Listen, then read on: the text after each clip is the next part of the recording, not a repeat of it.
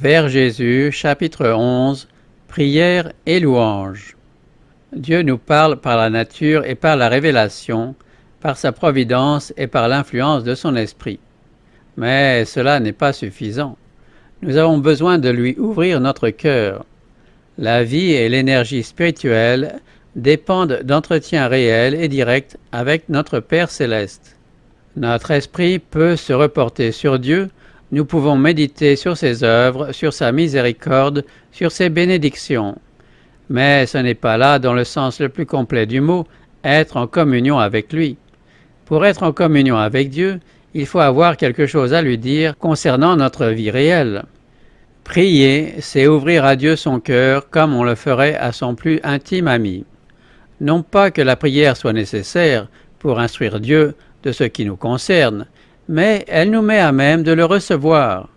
La prière ne fait pas descendre Dieu jusqu'à nous, elle nous élève jusqu'à lui. Durant sa vie terrestre, Jésus enseigna à ses disciples de quelle manière ils devaient prier. Il leur apprit qu'ils devaient exposer à Dieu leurs besoins journaliers et se décharger sur lui de tous leurs soucis. L'assurance qu'il leur donna de l'exaucement de leurs prières, il nous la donne aussi. Pendant son séjour parmi les hommes, Jésus lui-même était souvent en prière. Notre Sauveur a connu nos besoins et nos faiblesses. Il nous apparaît comme un suppliant, demandant constamment à son Père une provision nouvelle de force pour faire face aux devoirs et aux épreuves. Il est notre modèle en toutes choses, un frère dans nos infirmités, car il a été tenté en toutes choses, comme nous le sommes mais il était l'être sans péché, et sa nature se révoltait contre le mal. Il a passé par toutes les luttes et toutes les angoisses de l'âme auxquelles sont exposés les humains dans un monde de péché.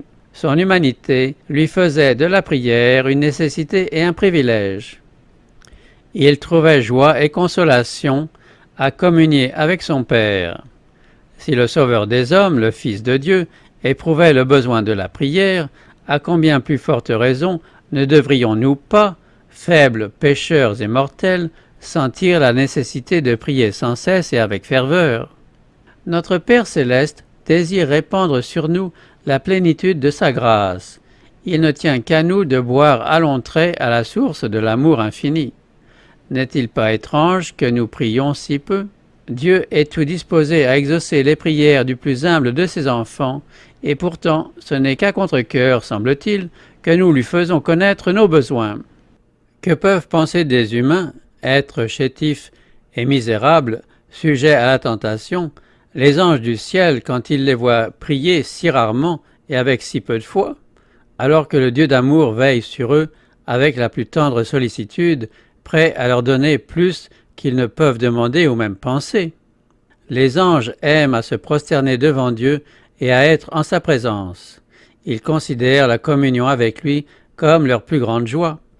Tandis que les habitants de la terre, qui ont un si pressant besoin de l'assistance que Dieu peut leur accorder, semblent se plaire à marcher sans la lumière de son esprit et privés des douceurs de sa présence.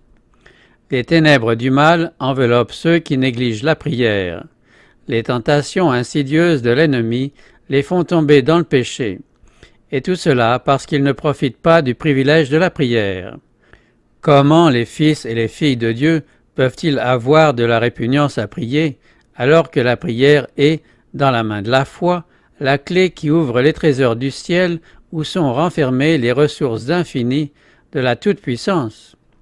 Sans la prière continuelle et sans une vigilance qui ne se dément jamais, nous sommes en danger de tomber dans l'indifférence et de nous éloigner du droit sentier. L'adversaire sait bien que par des prières ardentes faites avec foi, nous obtiendrons la force de résister à ces tentations. Aussi cherche-t-il sans cesse à obstruer devant nous le sentier du trône de la grâce. L'exaucement de nos prières dépend de certaines conditions. Une des premières, c'est que nous sentions le besoin du secours de Dieu. Sa promesse est Je répandrai des eaux sur le sol altéré et des ruisseaux sur la terre desséchée. Ceux qui ont faim et soif de la justice et qui soupirent après Dieu peuvent avoir l'assurance d'être rassasiés. Il faut que le cœur soit ouvert à l'influence de l'Esprit si l'on veut recevoir la bénédiction de Dieu. Notre grand besoin est lui-même l'argument qui plaide le plus éloquemment en notre faveur. Mais encore faut-il adresser nos requêtes à Dieu. Demandez et vous recevrez, dit-il.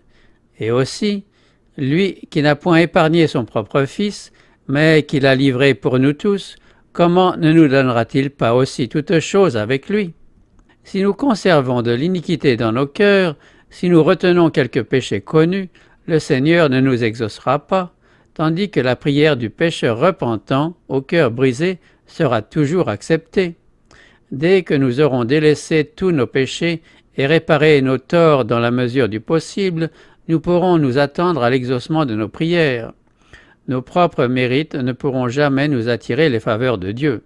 Ce sont les mérites de Jésus qui nous sauveront, c'est son sang qui nous purifiera. Toutefois, nous avons quelque chose à faire, nous conformer aux conditions de sa grâce.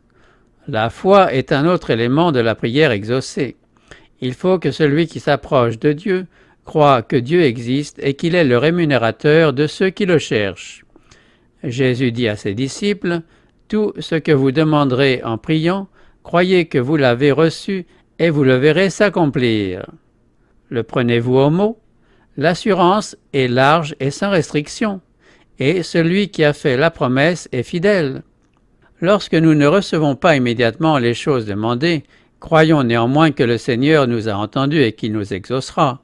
Nous sommes tellement sujets à l'erreur, notre vue est tellement bornée, qu'il nous arrive parfois de demander des choses qui ne nous seraient pas bonnes.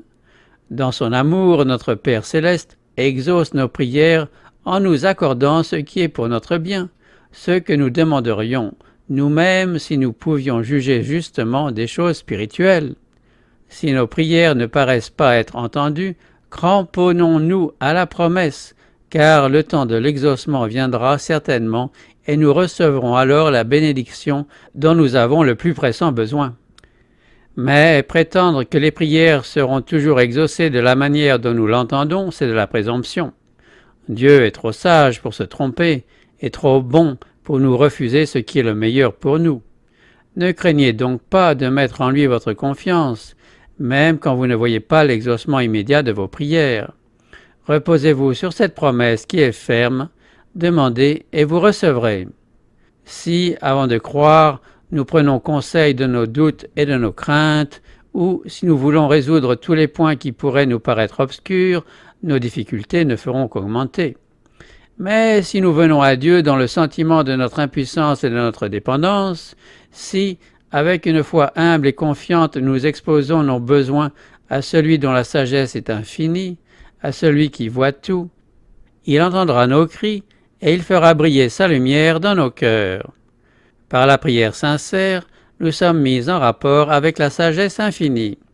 Nous pouvons ne pas avoir, au moment où nous prions, de preuves spéciales que le Seigneur se penche sur nous avec compassion et amour, mais c'est néanmoins le cas. Nous pouvons ne pas sentir son attouchement, mais sa main est sur nous, et cette main nous assure de son amour et de ses tendres compassions. Quand on s'approche du Seigneur pour lui demander grâce et assistance, il faut le faire dans les sentiments d'amour et le cœur disposé au pardon. Comment pouvons-nous dire Pardonne-nous nos offenses, comme nous aussi nous pardonnons à ceux qui nous ont offensés, si nous conservons des ressentiments dans notre cœur? Si nous voulons que nos prières soient exaucées, nous devons pardonner aux autres de la même manière et aussi pleinement que nous nous attendons à être pardonnés. La persévérance dans la prière est une autre condition de l'exaucement. Il faut prier sans cesse pour croître dans la foi. Persévérer dans la prière, est-il écrit, Persévérez dans la prière, veillez-y avec action de grâce.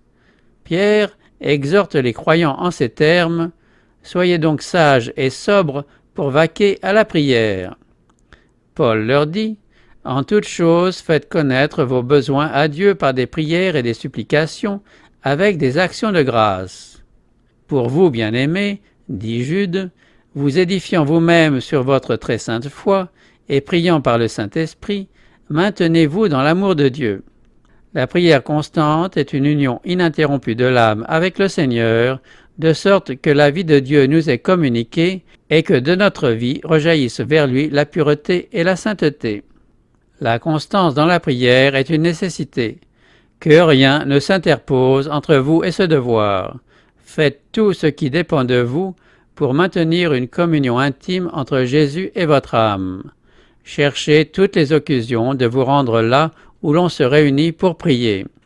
Ceux qui aspirent véritablement à être en communion avec Dieu seront présents aux réunions de prière et y participeront, vivement désireux d'en retirer tous les avantages possibles. Ils saisiront toutes les occasions pour recevoir du ciel des rayons de bénédiction.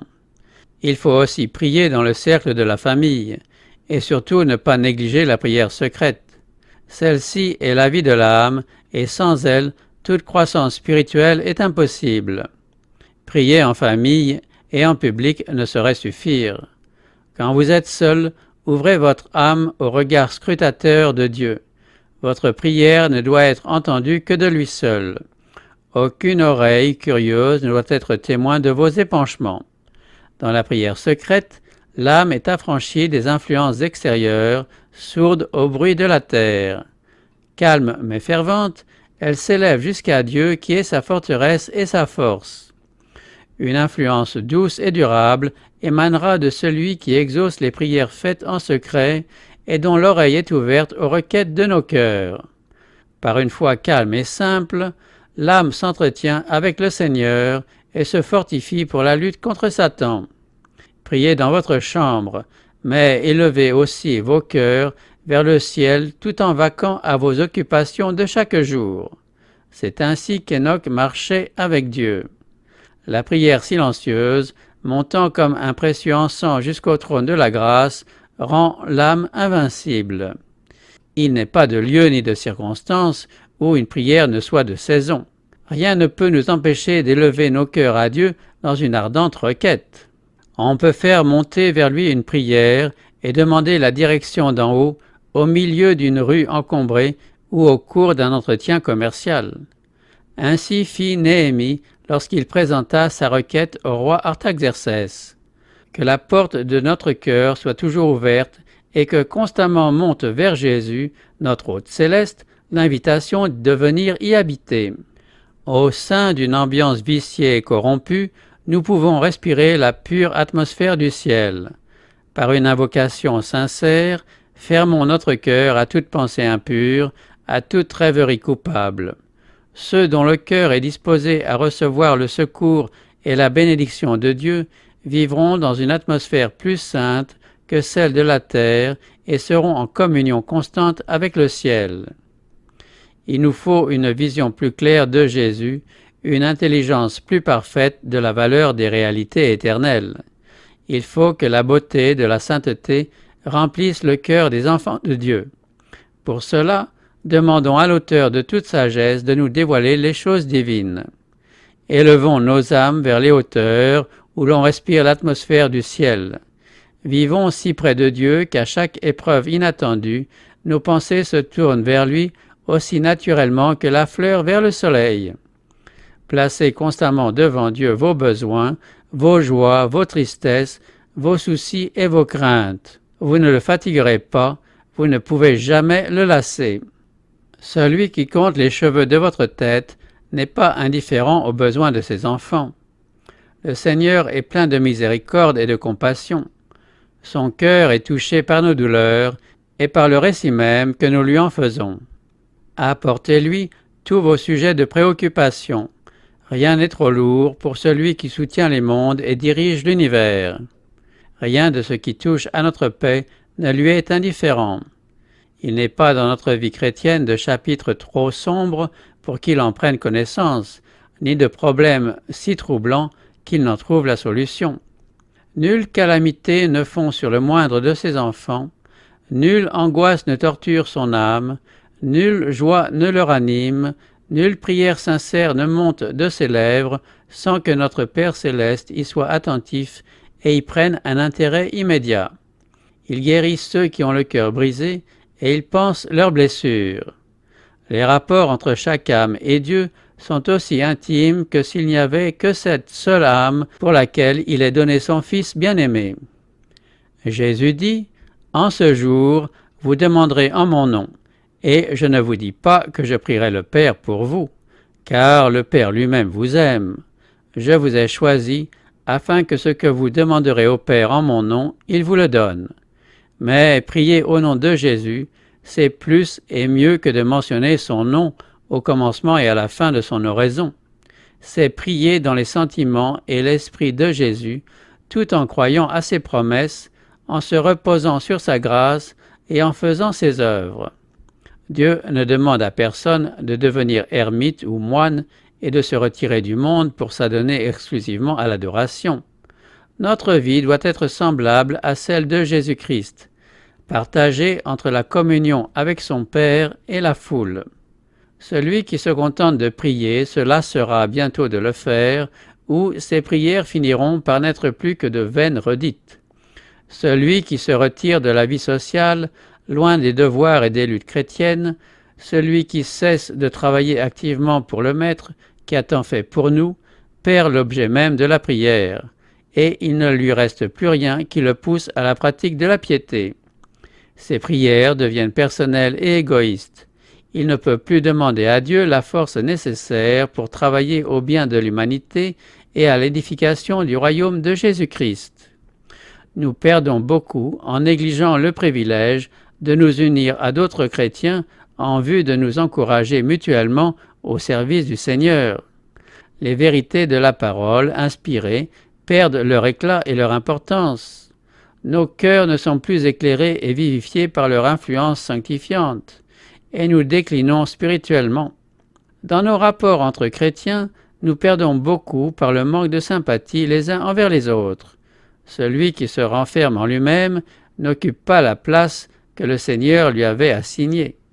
La culture convenable de l'élément social de notre nature nous porte à sympathiser avec autrui et contribue à notre développement en vue du service de Dieu. Si les chrétiens voulaient se réunir pour se parler mutuellement de l'amour de Dieu et des précieuses vérités de la rédemption, ils trouveraient force et rafraîchissement. Chaque jour, il nous est possible d'avoir une connaissance plus profonde de notre Père céleste nous pouvons faire journellement de nouvelles expériences de sa grâce. Celles-ci feront naître en nous le besoin irrésistible de parler de son amour, et ces récits même réchaufferont et stimuleront nos cœurs. Si nous pensions davantage à Jésus, et si nous parlions plus souvent de lui et moins de nous-mêmes, nous jouirions beaucoup plus de sa présence. Si nous pensions à Dieu, chaque fois qu'il nous donne des preuves de sa tendre sollicitude, il serait constamment dans nos pensées et nous prendrions tout notre plaisir à le louer. Nous parlons des choses temporelles parce qu'elles nous intéressent. Nous parlons de nos amis parce que nous les aimons et que nos joies et nos douleurs sont intimement liées aux leurs. Et pourtant, nous avons infiniment plus de raisons d'aimer Dieu que nos amis terrestres. Lui donner la première place dans nos pensées, Parler de sa bonté et de sa puissance devrait être pour nous les choses les plus naturelles du monde. Les riches dons qu'il nous a accordés ne doivent pas avoir pour but de nous absorber tellement que nous n'ayons plus une seule pensée pour lui. Ils sont destinés à nous rappeler sans cesse notre bienfaiteur céleste et à nous attacher à lui par les liens de l'amour et de la reconnaissance. Nous sommes trop terre à terre. Élevons nos yeux vers la porte ouverte du sanctuaire céleste où la lumière de la gloire divine brille sur la face de Jésus-Christ, et souvenons-nous qu'il peut sauver parfaitement ceux qui s'approchent de Dieu par lui. Il faut louer l'Éternel davantage pour sa bonté et pour ses merveilles en faveur des fils de l'homme. Nos prières ne devraient pas avoir uniquement pour but de demander et de recevoir. Ne pensons pas toujours à nos besoins et jamais aux bienfaits que nous recevons. Nous ne prions pas trop, mais nous sommes trop chiches de remerciements. Nous sommes les objets de la miséricorde de Dieu et pourtant, avec quelle parcimonie lui exprimons-nous notre reconnaissance en retour de tout ce qu'il a fait pour nous. Autrefois, le Seigneur donna à Israël ses directives quand il s'assemblait pour l'adorer. C'est là que vous mangerez devant l'Éternel votre Dieu, et que vous et vos familles vous ferez servir à votre joie tous les biens par lesquels l'Éternel, votre Dieu, vous aura béni. Ce qui est fait pour la gloire de Dieu devrait l'être avec joie, avec chant de louange et action de grâce, et non avec tristesse et morosité. Notre Dieu est un Père tendre et compatissant. Ne considérons jamais son service comme un labeur déprimant et angoissant. Adorer le Seigneur et travailler à son œuvre devrait être pour nous un plaisir. Dieu ne veut pas que ceux auxquels il a procuré un si grand salut le considèrent comme un maître dur et sévère. Il est leur meilleur ami, et il veut se trouver au milieu d'eux, quand ils l'adorent, pour les bénir, les consoler et remplir leur cœur de joie et d'amour. Le Seigneur désire que ses enfants trouvent du réconfort à son service et rencontre dans son œuvre plus de sujets de joie que de sujets de tristesse. Il désire que ceux qui viennent pour l'adorer s'en retournent en portant avec eux la précieuse assurance de sa sollicitude et de son amour, ainsi que la mesure nécessaire de grâce pour se livrer avec joie à leurs occupations journalières et agir fidèlement et honnêtement en toutes choses. Réunissons-nous autour de la croix que Jésus-Christ et Jésus-Christ crucifié soient l'objet de notre contemplation, le thème de nos entretiens et de nos plus douces émotions. Gardons le souvenir de toutes les grâces que nous recevons de la part du Seigneur, et dès que nous nous serons rendus compte de son grand amour, consentons à tout remettre entre les mains qui pour nous ont été clouées à la croix. Sur les ailes de la louange, l'âme peut s'envoler vers le ciel. Dieu est adoré dans les cours célestes par des chants et des instruments de musique, et c'est par nos actions de grâce et de reconnaissance que notre culte se rapprochera le plus de celui des armées célestes. Celui qui offre pour sacrifice des actions de grâce me glorifie. Venons donc en présence du Seigneur avec respect, mais aussi avec joie pour lui apporter des actions de grâce et le chant des cantiques.